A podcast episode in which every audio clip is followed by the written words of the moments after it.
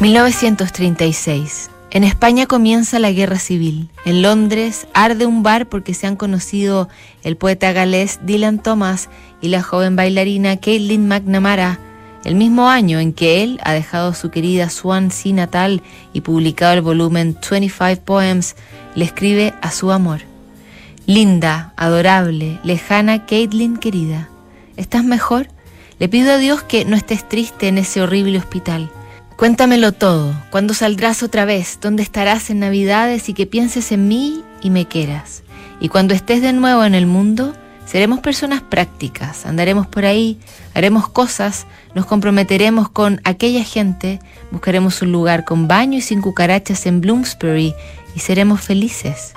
Es esto, pensar en las pocas, sencillas cosas que queremos y saber que las vamos a conseguir a pesar de, tú ya sabes quién, y de sus humores y rencores, lo que nos mantiene con vida, creo.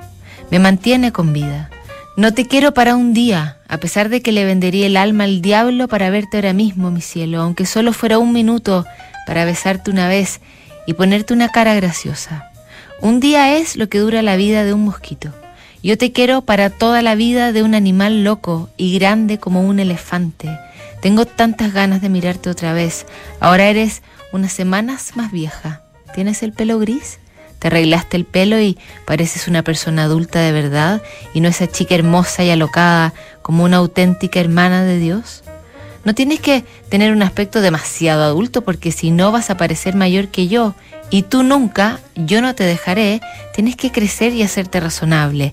Y yo nunca, no debes permitírmelo, creceré y me haré razonable, siempre seremos jóvenes sin juicios y estaremos juntos.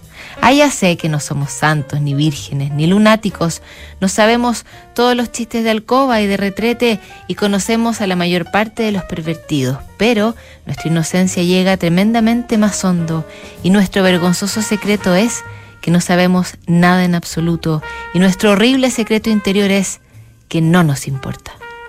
Te quiero más de lo que nunca seré capaz de decirte. Me da miedo decírtelo. Siento tu corazón en todo momento. Los estribillos de canción siempre tienen razón. Te quiero en cuerpo y alma y supongo que alma significa que puedo escucharte, verte y amarte en cada minúscula cosa de este mundo dormido o despierto. Dylan. Postdata. Quería que esta carta estuviera llena de noticias, pero no hay ninguna. Es una carta llena de lo que pienso sobre ti y sobre mí. Tú no estás vacía del todo ahora mismo, ¿verdad? ¿Tienes algo de amor para mandarme?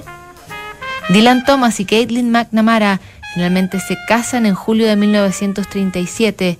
Pronto Caitlin descubre las infidelidades e intenta hacerle la vida difícil al poeta.